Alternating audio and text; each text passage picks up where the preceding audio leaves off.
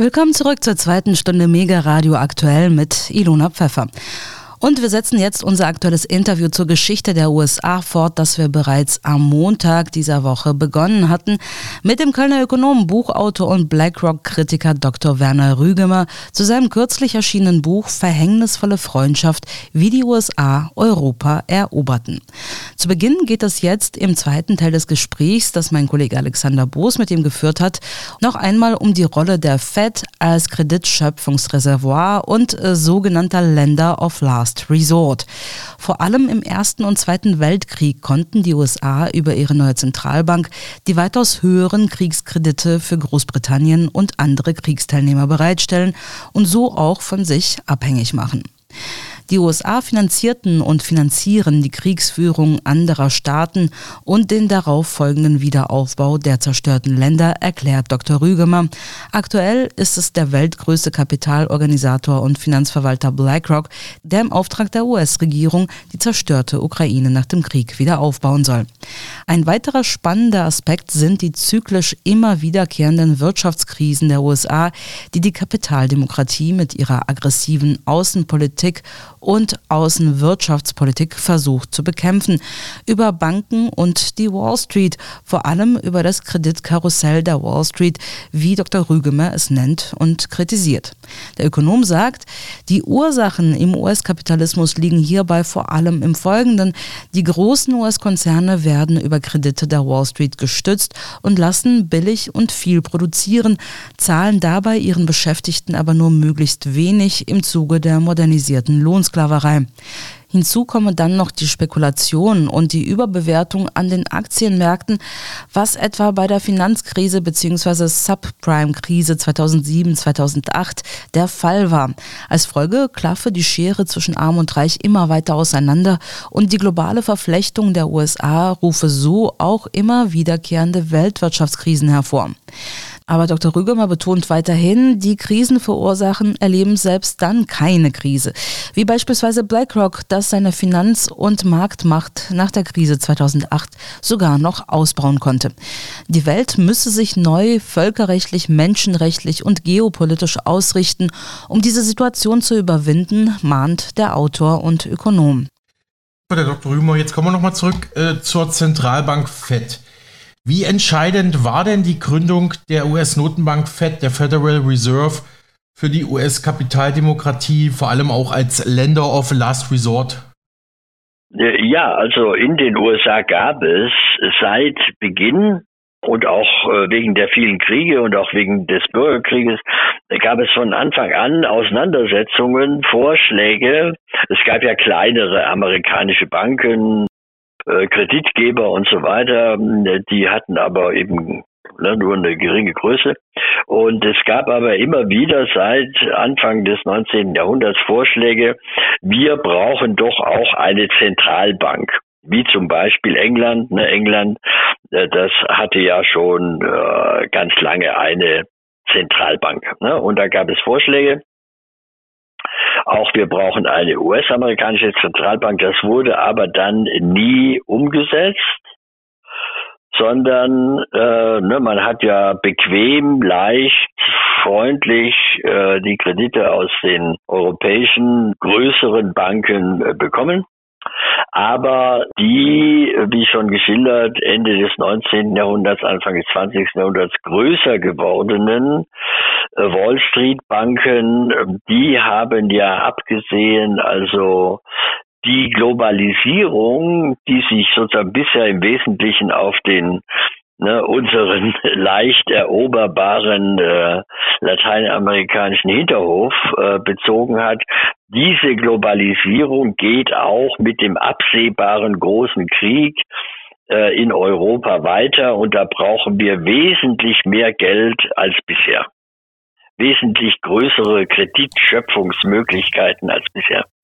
Und mhm. da haben sich dann eben ne, keineswegs auf Initiative der Regierung, sondern sozusagen selbst ernannt auf Initiative der Wall, der damals führenden fünf oder sechs äh, Wall Street Banken, die haben sich zusammengesetzt und haben gesagt, so, ne, zur Erweiterung unseres zukünftigen Kreditschöpfungs Reservoirs, da gründen wir jetzt eine staatliche, eine staatlich gestützte Bank, ne, eine, eine Bank, die mit Hilfe des Staatshaushaltes, mit Hilfe der staatlichen Gelder sozusagen unsere äh, Stütze darstellt, damit wir unsere Kreditschöpfungsmöglichkeiten erweitern können. Und das haben die dann eben auch gemacht und ähm, ne, das hat sich dann eben auch tatsächlich, ne, die waren wirklich sehr vorausschauend. Das hat sich ja dann auch sofort ein Jahr später, ab 1914, ähm, im Ersten Weltkrieg als genau die äh, für ihre Interessen richtige Maßnahme erwiesen. Ne, damit konnten dann diese viel größeren Kredite, als es vorher möglich gewesen wäre, für England und für die anderen Kriegsteilnehmer und so weiter. Und dann auch ne, ab 1917 für die Ausrüstung und den Transport der amerikanischen Armee, die dann nach Europa geschickt wurde. Ne, das konnte dann mit Hilfe der neuen Federal Reserve Bank finanziert werden. Mhm. Sie schreiben auf Seite 104, Herr Dr. Rügemann, in Ihrem neuen Buch Verhängnisvolle Freundschaft, wie die USA Europa eroberten. Gibt es da nochmal einen Untertitel, erste Stufe vom Ersten zum Zweiten Weltkrieg. Auf, 104, auf Seite 104 schreiben Sie vom Wiederaufbau als Geschäftsmodell. Das ist doch bis heute so, denke ich mal, wenn wir jetzt an Afghanistan, den Irak oder ganz aktuell äh, die Ukraine denken. Erst überzieht man diese Länder mit Krieg und dann erhalten US-Großunternehmen halt auch Zuschläge, um den Wiederaufbau dieses zerstörten Landes zu machen. Ist das wirklich ein Geschäftsmodell? Ne, ja, also ähm, die USA finanzieren ja, ne, das schildere ich ja im Wesentlichen dann, wo das dann die größten Ausnahme anzunehmen begann mit dem Ersten Weltkrieg. Die USA finanzieren die Kriegführung anderer Staaten. Und äh, damit geht natürlich, äh, wird natürlich viel kaputt gemacht.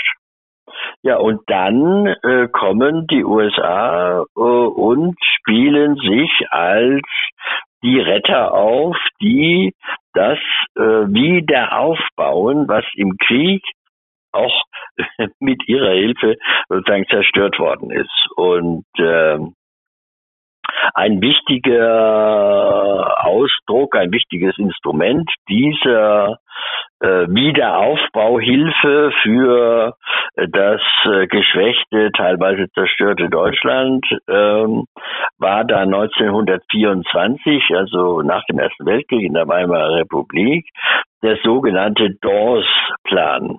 Ne, Dawes war äh, mhm. der Namensgeber, führender Konzernchef in den USA und da haben die Wall Street Banker äh, dem Deutschen Reich neue Kredite gegeben, damit Deutschland die in Versailles beschlossenen äh, Reparationen an die Siegerstaaten bezahlt werden konnten.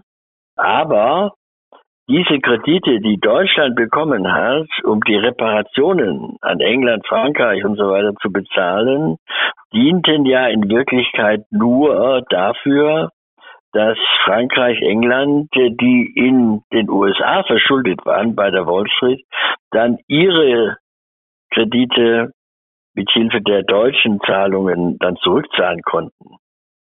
Und äh, wie später auch der Marshallplan diente dann dieser amerikanische Kreditplan, Dawes-Plan, auch dazu, dass amerikanische Unternehmen gefördert worden sind, um in Deutschland oder auch sonst in Europa, in Frankreich und so, äh, Filialen eröffnen konnten.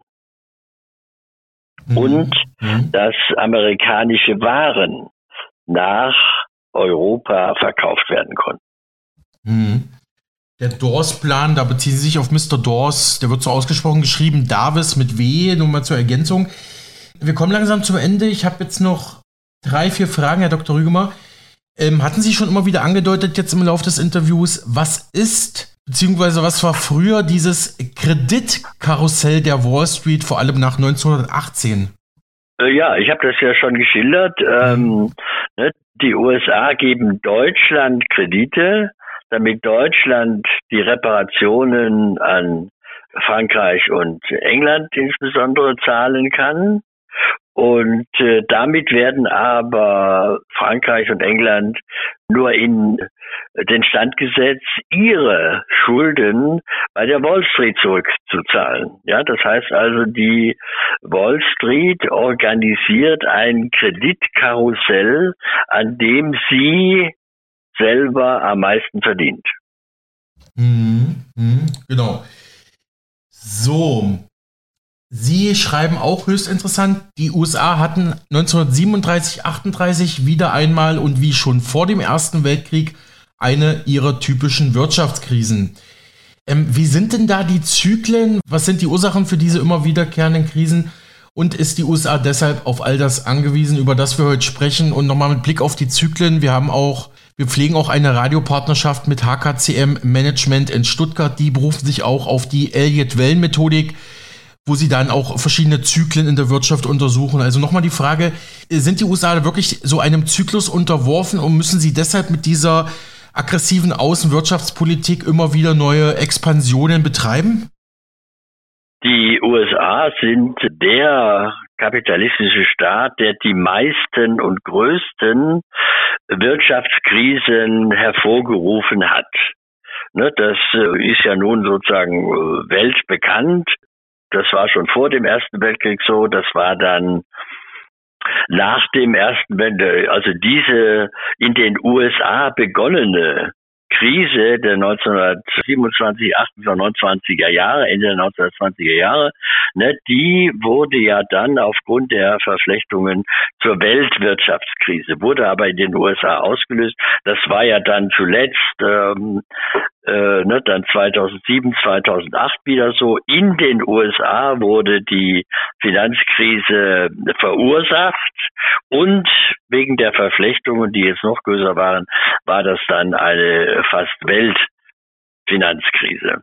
Und die Ursachen im US-Kapitalismus liegen vor allem darin, die großen Unternehmen, gestützt äh, durch die großen Kredite der Wall Street, äh, produzieren auf Teufel komm raus, zahlen aber ihren Beschäftigten auch in den Formen der modernisierten Sklaverei möglichst wenig, so, sodass also dann eine Überproduktion entsteht, die dann also jedenfalls bei der eigenen Bevölkerung dann nicht mehr verkäuflich ist.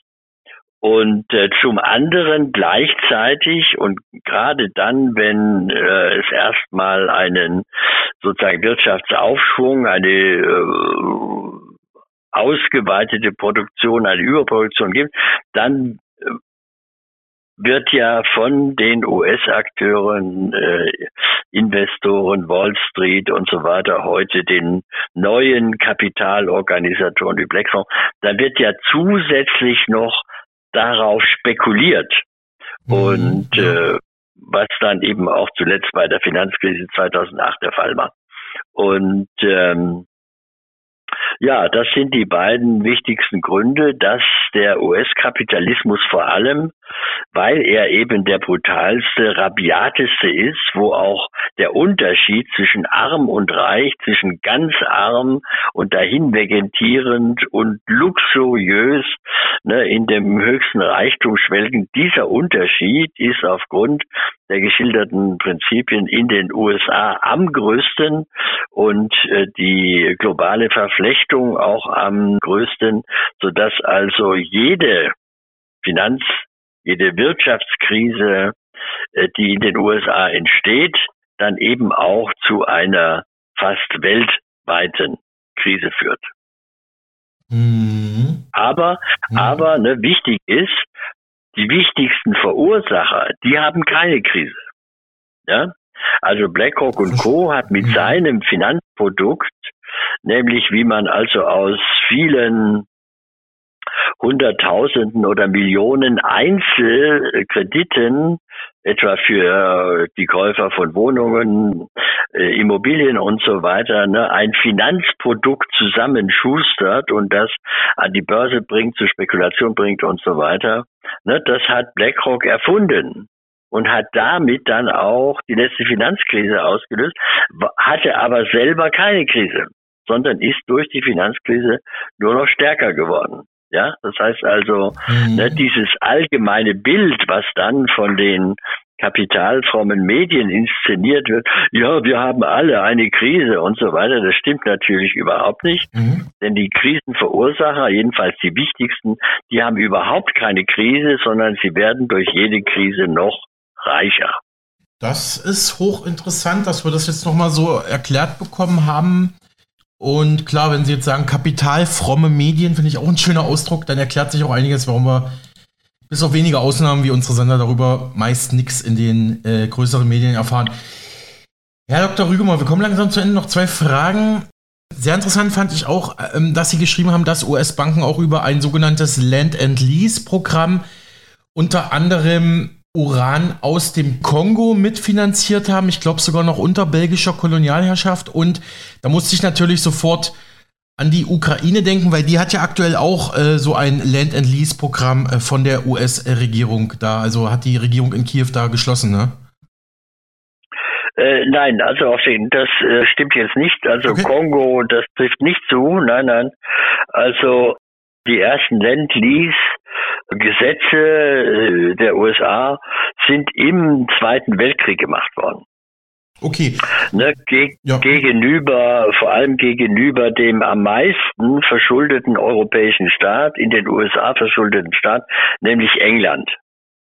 Ne, 1941 hat der amerikanische Kongress ein Lend-Lease, also äh, Gesetz, also ein Leih- und Pachtgesetz äh, beschlossen, ne, weil äh, England äh, so hoch verschuldet war, äh, dass es äh, unwahrscheinlich war, dass nach dem Krieg England die Schulden äh, zurückzahlen konnte.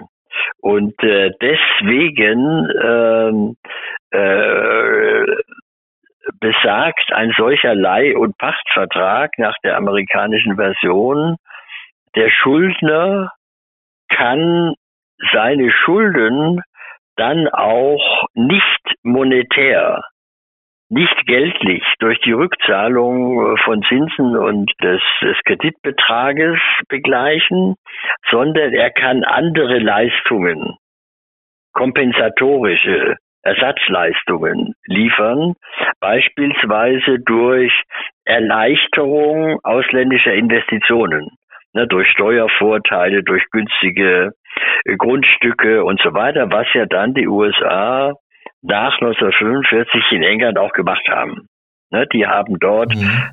englische Unternehmen aufgekauft zu günstigen Bedingungen. Mhm. Und äh, der aktuelle Leih- und Pachtvertrag, den der amerikanische Kongress beschlossen hat, bezieht sich auf die Ukraine. Land-Lease Act for the Ukraine heißt das. Und da ist die Situation ja noch viel dramatischer, denn es ist, es war schon vor dem Krieg klar, dass äh, die äh, vielen Kredite, die die Ukraine äh, sozusagen besonders von der Weltbank und auch von BlackRock und so weiter bekommen hat, dass die Ukraine das nicht zurückzahlen kann. Und das ist ja mit dem Krieg und mit den extrem vielen Rüstungs- und anderen Lieferungen aus den USA, aus Deutschland, aus sonstigen EU-Staaten, aus der EU und so weiter. Na, das ist völlig klar. Die, die Ukraine ist so überschuldet, die kann das, was sie jetzt für den Krieg und während des Krieges bekommt, das kann die nie mehr zurückzahlen. Das ist völlig klar. Und deswegen hat der amerikanische Kongress eben für die Ukraine wieder einen solchen Leih- und Pachtvertrag beschlossen. Und der besagt, ne, die Ukraine kann nach dem Krieg die Schulden auch nicht monetär zurückzahlen. Ne, die kann erleichterte Investitionsbedingungen liefern für den Aufkauf beispielsweise von fruchtbarer Erde durch ausländische Investoren, durch die vereinfachte Gründung von Bergwerken, um das in der Ukraine vermutete Lithium zu fördern oder eben ne, also alle möglichen Investitionen.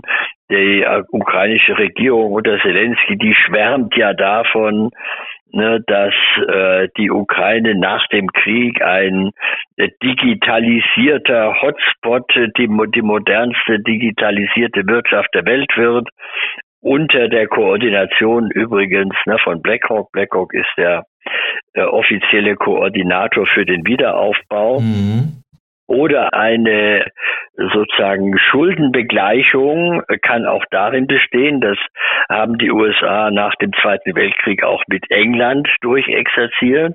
Ne, da hat England einige seiner Kolonialinseln in der Karibik und so weiter ne, den USA als Militärstützpunkt zur Verfügung gestellt. Ne, das war auch eine Form der Rückzahlung. Und ne, deswegen, solche Absichten haben die USA ja schon zu erkennen gegeben. Ne, so ein paar Militärstützpunkte oder auch beispielsweise durch Rheinmetall die Gründung einer Rüstungsfirma in der Ukraine.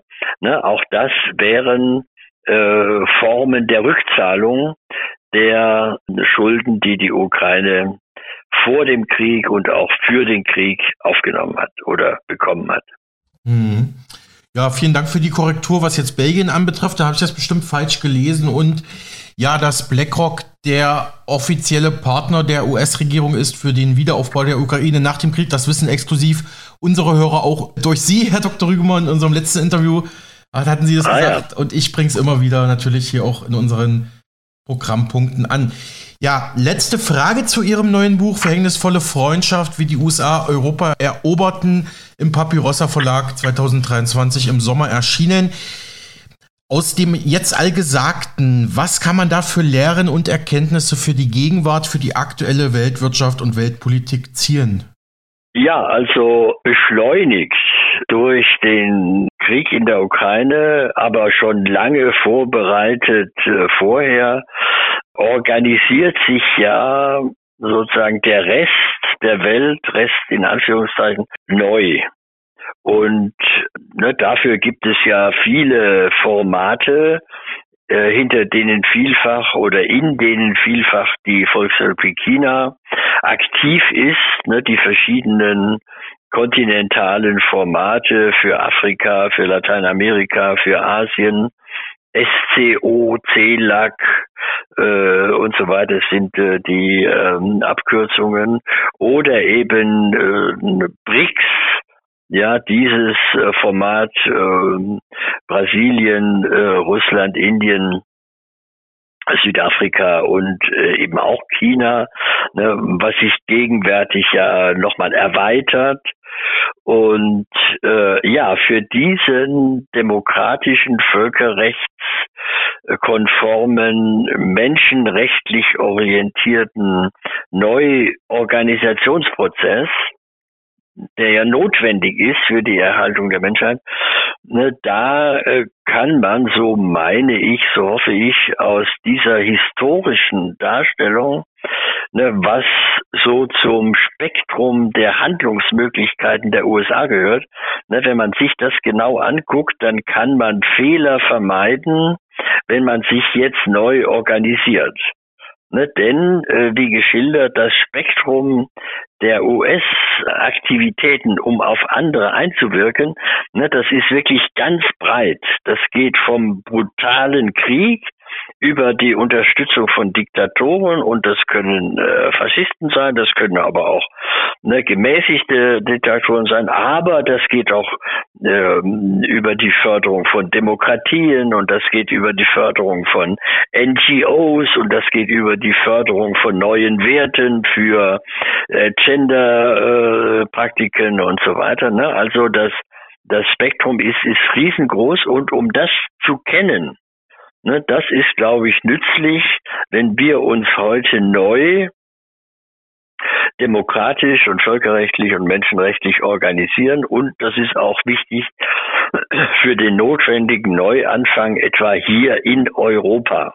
Ne, die Europäische Union, das zeigt sich ja und das ist auch lange vorbereitet worden, seit der Gründung der Europäischen Union, steht zu sehr unter dem äh, unter dem äh, Knüppel der USA und ne, wie wir uns davon befreien.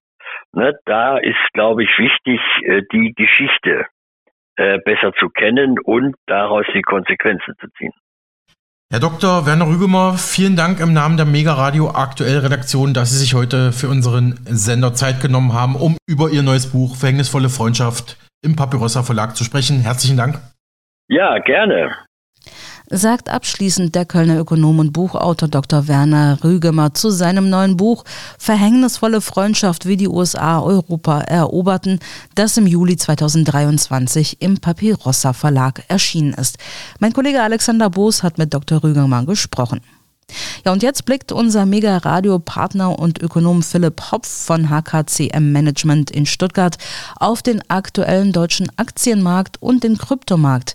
Dabei erklärt er mit Blick auf den DAX, was er seinen Kunden in den letzten Tagen empfohlen hatte. Etwa bei Aktien der Covestro AG, ein börsennotierter Werkstoffhersteller mit Sitz in Leverkusen. Das Unternehmen ist 2015 aus der ehemaligen Kunststoffsparte der Bayer AG hervorgegangen vorgegangen oder bei Airbus, Europas größtem Luft- und Raumfahrtkonzern.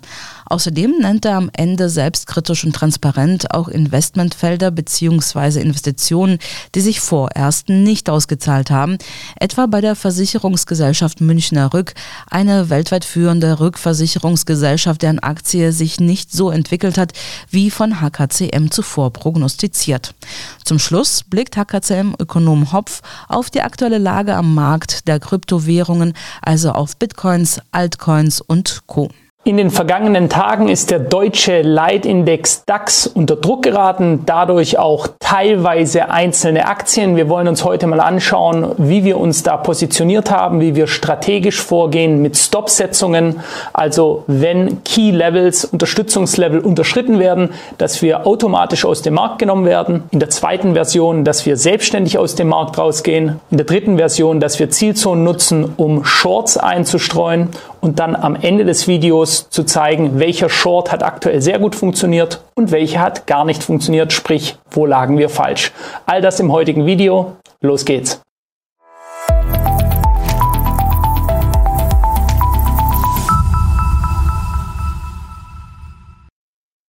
Grüß Gott und herzlich willkommen. Mein Name ist Philipp Hopf. Das ist ein weiteres Video der HKCM. Wir werfen heute auch einen Blick auf die aktuellen Anpassungen, die wir im DAX 40 Aktienpaket vorgenommen haben.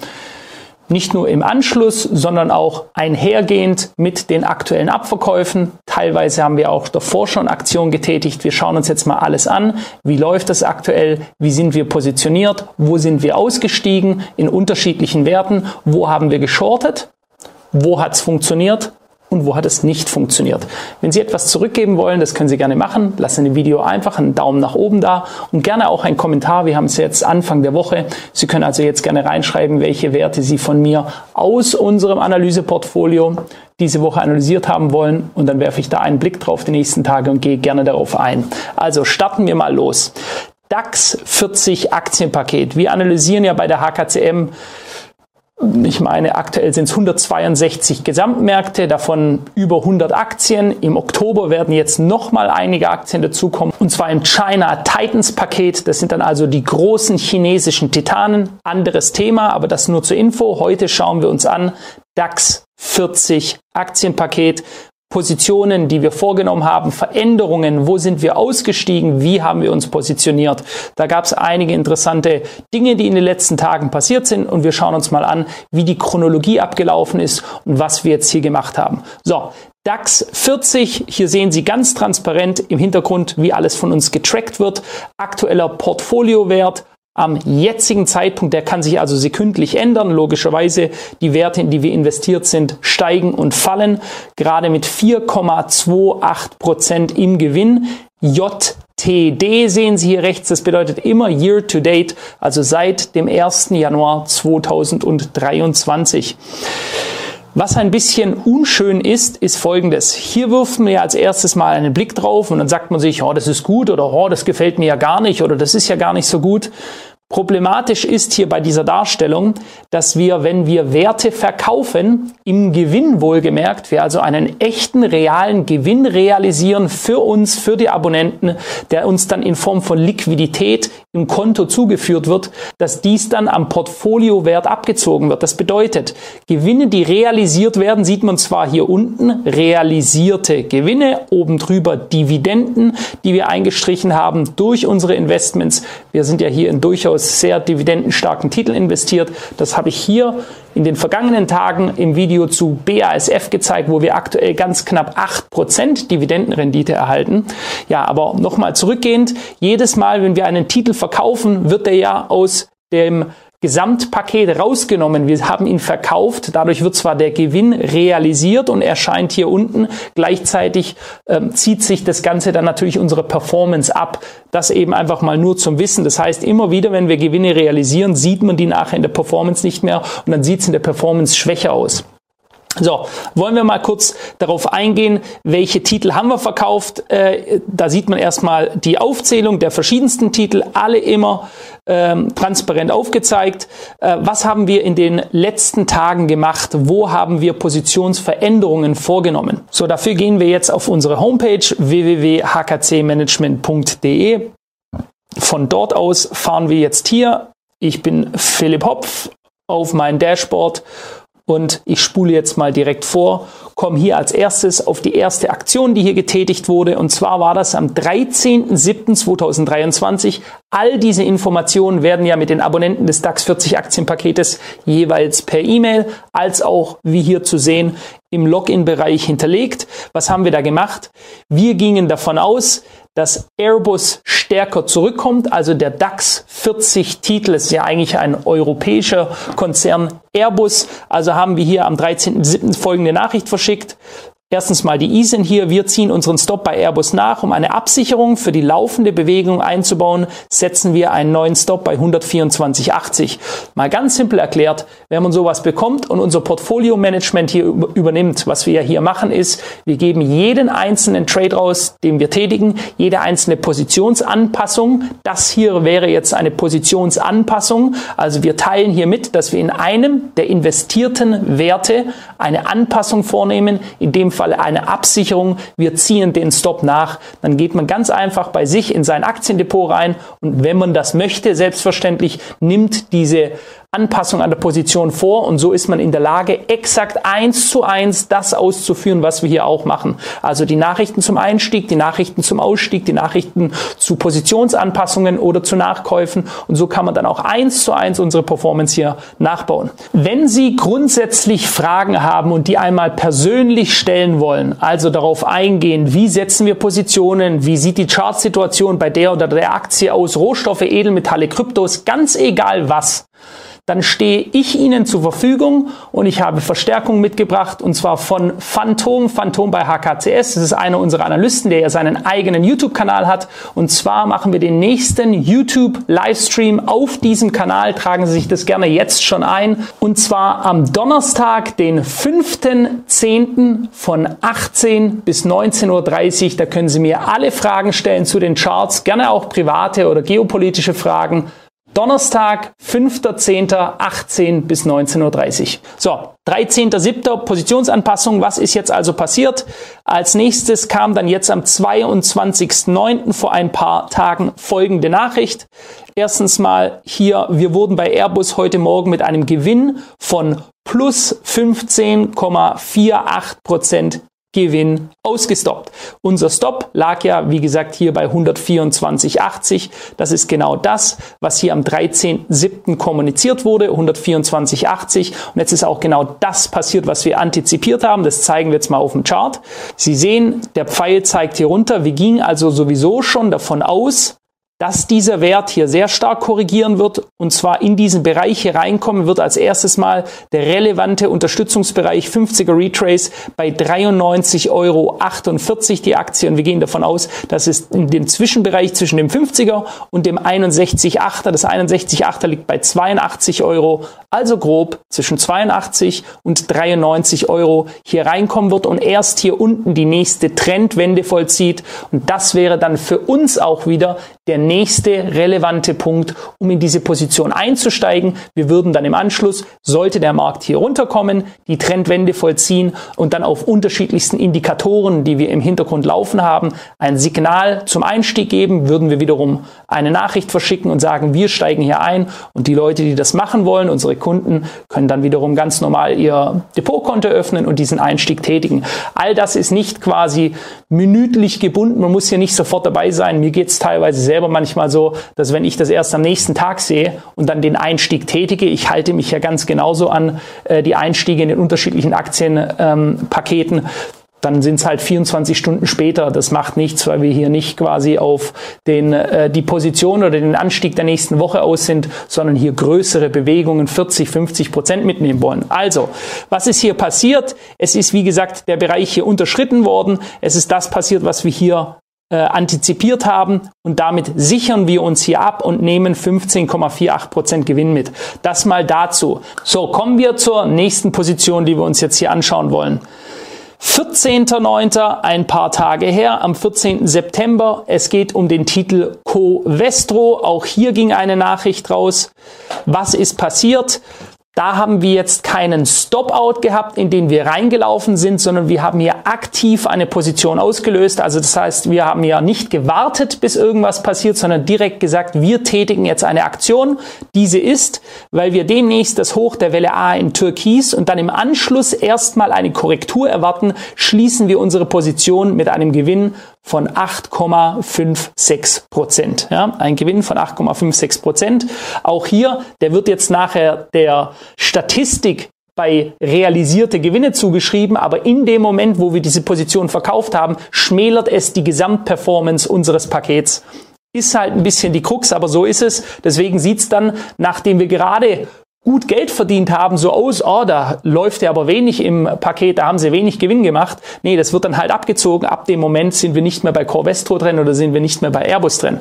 So, schauen wir uns den Chart an. Wir hatten hier starke Anstiege gesehen, gehen jetzt aber davon aus, dass der Fünfteiler, ja, eins, zwei, drei, vier, fünf in blau, den Sie hier sehen, römisch fünf in Klammern, dass der nun im Beenden ist, ja, also entweder beendet wurde hier bereits, wir das hoch gesehen haben, oder demnächst beendet wird und wir dann mit stärkeren Abverkäufen rechnen können. Und zwar, dass wir dann hier den Start einer A, B, C Korrektur sehen und von der A zur B, während das Abverkäufe im Bereich von ungefähr 53 Euro runter in der Erwartung unter das bisherige Zwischentief, welches wir Mitte März bei Corvestro gesehen haben. Und das lag bei 35,11 Euro. Das ist auch genau die rote Linie, die Sie hier sehen können. Und wir gehen davon aus, dass der äh, Markt zumindest einmal dieses Zwischentief anläuft, wenn nicht sogar darunter geht. So, und deswegen wollen wir die bisher angelaufenen Gewinne in dieser Position realisieren. Sie kriegen so eine Nachricht. Was machen Sie dann?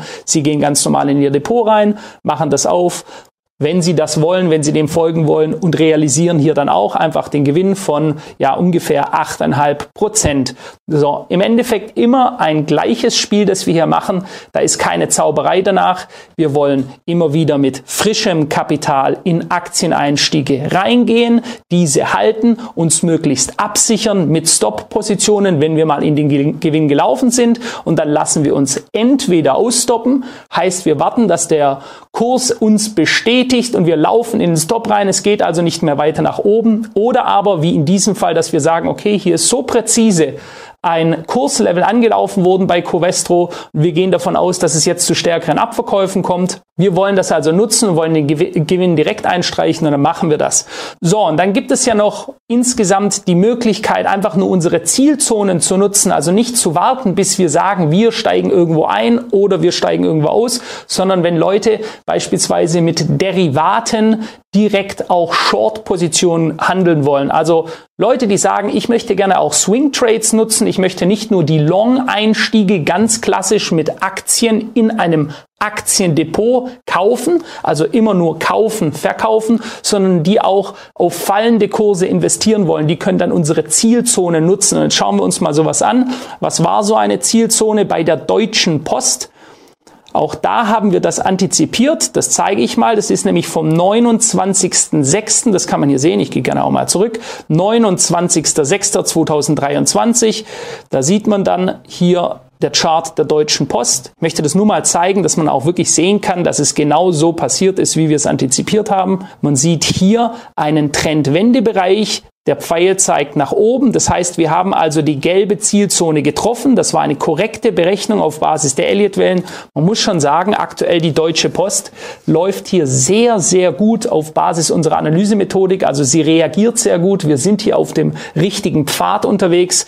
Wir gingen also davon aus, dass der Markt hier in diese Zone reinkommt, zwischen 45 Euro und 54 Euro, dort seine B-Welle ausbaut und im Anschluss sollte er mit der C-Welle unter das bisherige Tief der A, na, hier fing es an, A, B, C, unter das bisherige Tief der Welle A fallen und das liegt hier bei 29,67 Euro. Also mal ganz simpel zum Verständnis. Wenn man hier die nächsten zwei Boxen schon hat, dann kann man den Einstieg nutzen, den Stop-Out weiß man. Ich zeige gleich, wo man den setzen sollte. Und man kann den Take-Profit, das automatische Profit nehmen, bereits einstellen. Das heißt, man kann diese Position hinterlegen und einfach so stehen lassen. Man muss nichts mehr machen. Einstieg würde ich immer die Unterkante der Zone nutzen. In dem Falle hier bei 45,53 Euro.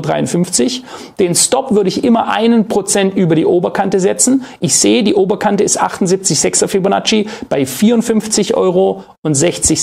Ich setze es also einfach einen Prozent über die 54 Euro.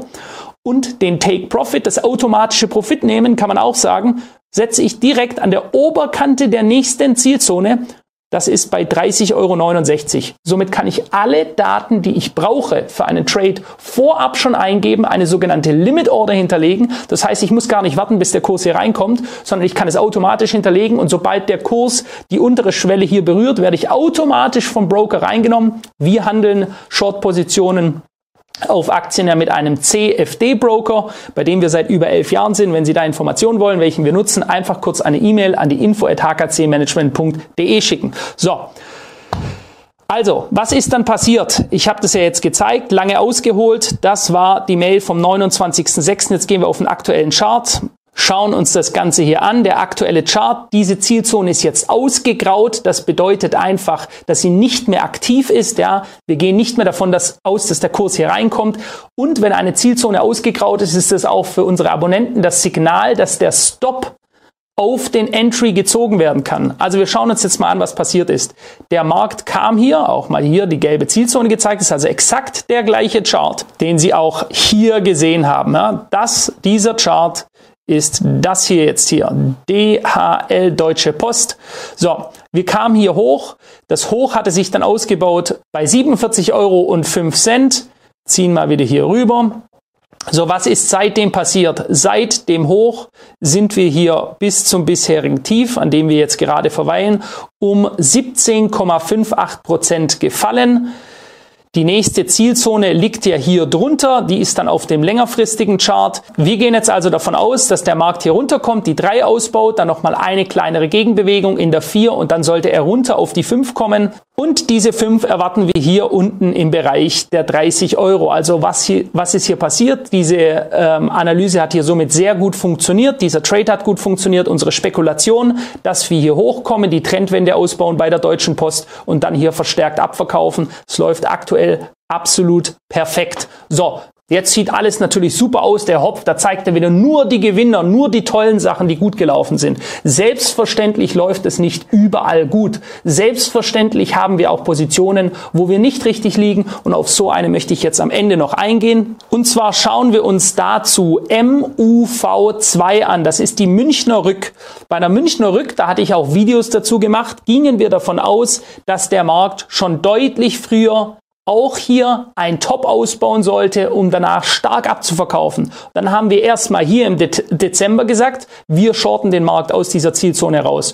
Es war auch eine Trendwende, kann man ja sehen. Markt kam hier scharf runter. Da haben wir schon gedacht, super, alles richtig gemacht hier. Eine weitere Zielzone, die wir gut getroffen haben. Und was ist im Anschluss passiert? Markt kam hier weiter hoch, hat sich höher geschoben. Dann haben wir gesagt, okay, Jetzt ist es aber soweit, nächste Zielzone gesetzt. Ab hier gehen wir davon aus, dass der Markt nach unten dreht. Was ist passiert? Auch hier, ja, man, Sie können es ja alle sehen, es gab eine stärkere Reaktion zack, und dann kam er noch mal rein und dann gab es noch eine stärkere Reaktion, aber er wollte am Ende einfach nicht runter, muss man faktisch so anerkennen. Ja, da, da ist er um 13 Prozent recht scharf gefallen. Also es gab wirklich den Druck auch hier, wie man sieht, starken Abverkaufsdruck, aber eben nicht nachhaltig. Und was ist jetzt faktisch passiert? Wir haben uns hier weiter durch diese Zone geschoben und sind jetzt hier weiter angestiegen. Wir gehen zwar nach wie vor davon aus, sehen Sie auch hier, dass die große B-Welle jetzt an sich wahrscheinlich hier zu Ende geht oder gegangen ist und wir dann stark, stark runterkommen.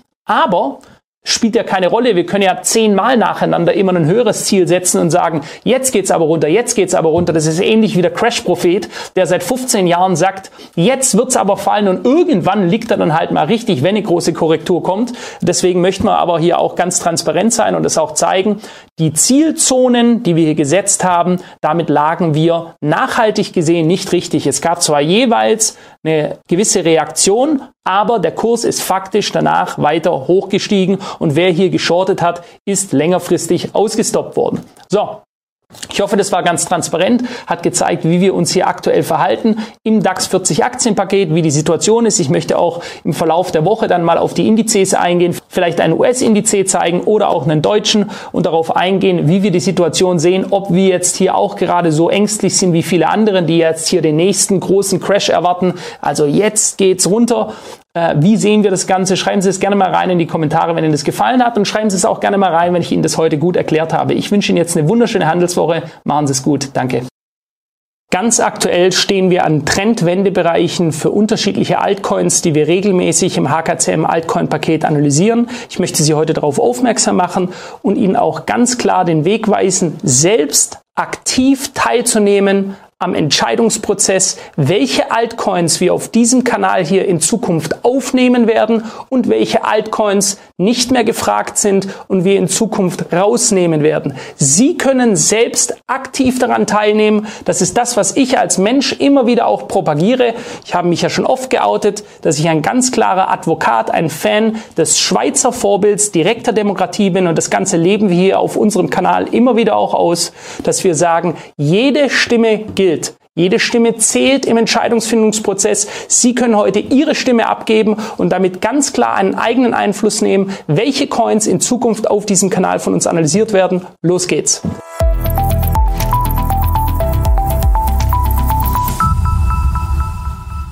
Herzlich willkommen, mein Name ist Philipp Hopf, das ist ein weiteres Video der HKCM. Ja, schauen wir uns mal gerade zwei Coins ganz kurz an, die in der Trendwende stehen. Es gibt einige mehr. Es gibt aber auch einige Stimmen, die sagen, Bitte nehmt mal neue Coins auf, nehmt die, die oder die auf. Nee, wir wollen diese anderen Coins nicht mehr, die sind für uns nicht so interessant. Genau dazu möchte ich Sie im Verlauf fragen. Ich halte mich ganz kurz heute. Erstes Beispiel Solana. In Solana bewegen wir uns seit dem Tief jetzt hier innerhalb der Zielzone etwas nach oben, laufen hier von unten gerade das 61,8er Fibonacci an. Man kann das vielleicht hier schon gehen. Ich zeichne das vielleicht gerade mal hier noch etwas näher ein. Der Bereich hier des 61,8ers, da sieht man jetzt, dass der Markt hier kämpft das ist also noch ein Widerstand nach oben. Sobald er hier durchgeht, wird er wahrscheinlich mit etwas mehr Momentum nach oben durchstarten. Nach wie vor ist das eine aktive Kaufzone, erkennt man immer daran, dass sie farbig ist und die Fibonacci-Kennziffern noch an der Seite stehen hat. Eine nicht mehr aktive Zielzone ist ausgegraut, wie diese vergangenen hier, beispielsweise hier eine Short, können es mal ganz kurz machen, Short- oder Long-Zielzonen. Hier, sobald diese ausgegraut sind, sind sie nicht mehr aktiv. Ganz wichtig, das zu verstehen, bedeutet, wer hier beispielsweise im Future eine Long- oder Short-Position gesetzt hat, der sollte den Stop auf den Entry ziehen. Ich zeige das gleich mal an einem anderen Beispiel. Wie gesagt, Solana nach wie vor Positionen hier möglich. Das sind Kaufbereiche von uns hier auf der Oberkante 61,8 Fibonacci bei 2026 und Unterkante das 88,7 mehr Fibonacci. Das sind alles drei hier, alle drei Fibonaccis relevante Unterstützungsbereiche, um so eine übergeordnete Welle 2 in grün zum Abschluss zu bringen und dadurch die Trendwende einzuleiten nach oben. So schauen wir uns den zweiten Wert an. Das ist VeChain VET ist der Ticker VeChain US Dollar. Da haben wir jetzt hier ein ausgegrauter Trendwendebereich. Das heißt, wir sind hier reingekommen. So wie es jetzt aussieht aktuell, haben wir die Trendwende vollzogen vom bärischen in den bullischen Trend. Das ist hier der Count Welle 1, top gemacht am 1. Juli. Dann haben wir korrigiert. Vom zeitlichen Aspekt passt das auch bis zum 12. September hier. Und jetzt sind wir rausgelaufen. Man sieht hier, die Zielzone ist ausgegraut. Das bedeutet für Abonnenten des Altcoin-Pakets, dass man, wenn man hier direkt einen Trade gemacht hat, wir machen ja hier Swing Trades, also keine Day Trades oder so, sondern auf mittelfristiger Sicht Einstiege hier finden, einen Swing Trade eingehen, dann sollte man jetzt seinen Stop auf den Entry setzen, um damit jegliches Risiko auf Verlust aus der Position rauszunehmen. Bedeutet, wenn ich irgendwo innerhalb dieser Zielzone eingestiegen bin, der Stop sollte ja immer einen Prozent unter der Unterkante liegen. Dann ziehe ich sobald in den täglichen Updates die Zielzone von einer farbigen zu einer ausgegrauten Zielzone wird, ziehe ich den Stop auf Entry und kann damit keinen Verlust mehr erleiden. Wer das aktuell sehen möchte, seit dem Tief sind wir jetzt gelaufen bis zum Hoch, was sind es ungefähr, ja, knapp 28 Prozent. Hier müssen wir weiter warten, dass das Ganze jetzt hält. Wir sichern uns schon mal ab. So, jetzt kommt es zum Hauptteil. Gerade da wir in unterschiedlichsten Coins gerade an der Trendwende stehen, würde ich Sie alle gerne bitte dazu aufrufen, zwei Minuten maximal Zeit sich zu nehmen. Es sind maximal zwei Minuten Zeit und hier teilzunehmen. Welche Altcoins analysieren wir bisher? Es sind 15 Stück, die wir analysieren. Es ist Kronos, Ripple, Litecoin, Binance Coin, Avalanche, Chainlink, VeChain, Polygon, Cosmos, Decentraland, Uniswap, Cardano und die letzten drei Solana, Quant und Polkadot. So, und die Frage ist jetzt ganz einfach. Unten in der Videobeschreibung, Sie klicken bitte auf den ersten Link drauf. Das angepinnte ist unsere HKCM Altcoin Umfrage. Ganz, ganz simpel. Drei Fragen, dann sind Sie durch und Sie können selbst aktiv mitentscheiden, welche Coins in Zukunft aufgenommen werden und welche Coins in Zukunft rausgenommen werden. Das heißt, wir drücken hier auf Starten. Erste Frage, welche Altcoins aus dem Altcoin-Paket sind für Sie am interessantesten? Geben Sie mal ganz kurz ein, die für Sie interessant sind, beispielsweise Ripple, Solana, klicken auf OK. Zweitens, also wenn Sie sich wundern, warum hier Haken hier schon gesetzt sind, weil ich die Umfrage gerade schon gemacht habe, ja.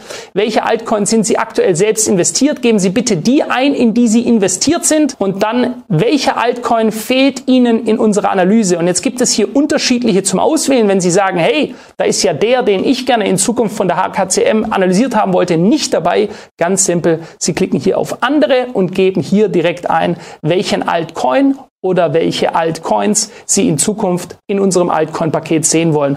Drücken auf Senden und fertig. Das war's. Dann haben Sie teilgenommen. Wir werden das die nächsten Tage auswerten und werden dann in Zukunft die Entscheidungen treffen, welche weiteren Coins wir aufnehmen. Und das wie immer, wie wir es in der Vergangenheit auch gemacht haben, immer in Einbeziehung der Community. Das ist meiner Meinung nach echte Demokratie, dass jeder auch seine Stimme hat. Ich wünsche Ihnen jetzt eine wunderschöne Handelswoche. Nehmen Sie bitte direkt an der Umfrage teil. Danke sehr und bis bald. Sie hörten eine aktuelle Analyse von HKCM Management in Stuttgart zu aktuellen DAX-Werten, zum deutschen Aktienmarkt und aktuellen Entwicklungen bei den Kryptowährungen. Wir danken der HKCM recht herzlich für dieses wie immer fundierte Finanzfachwissen. Ja, und ich komme damit auch schon zum Schluss der heutigen Sendung.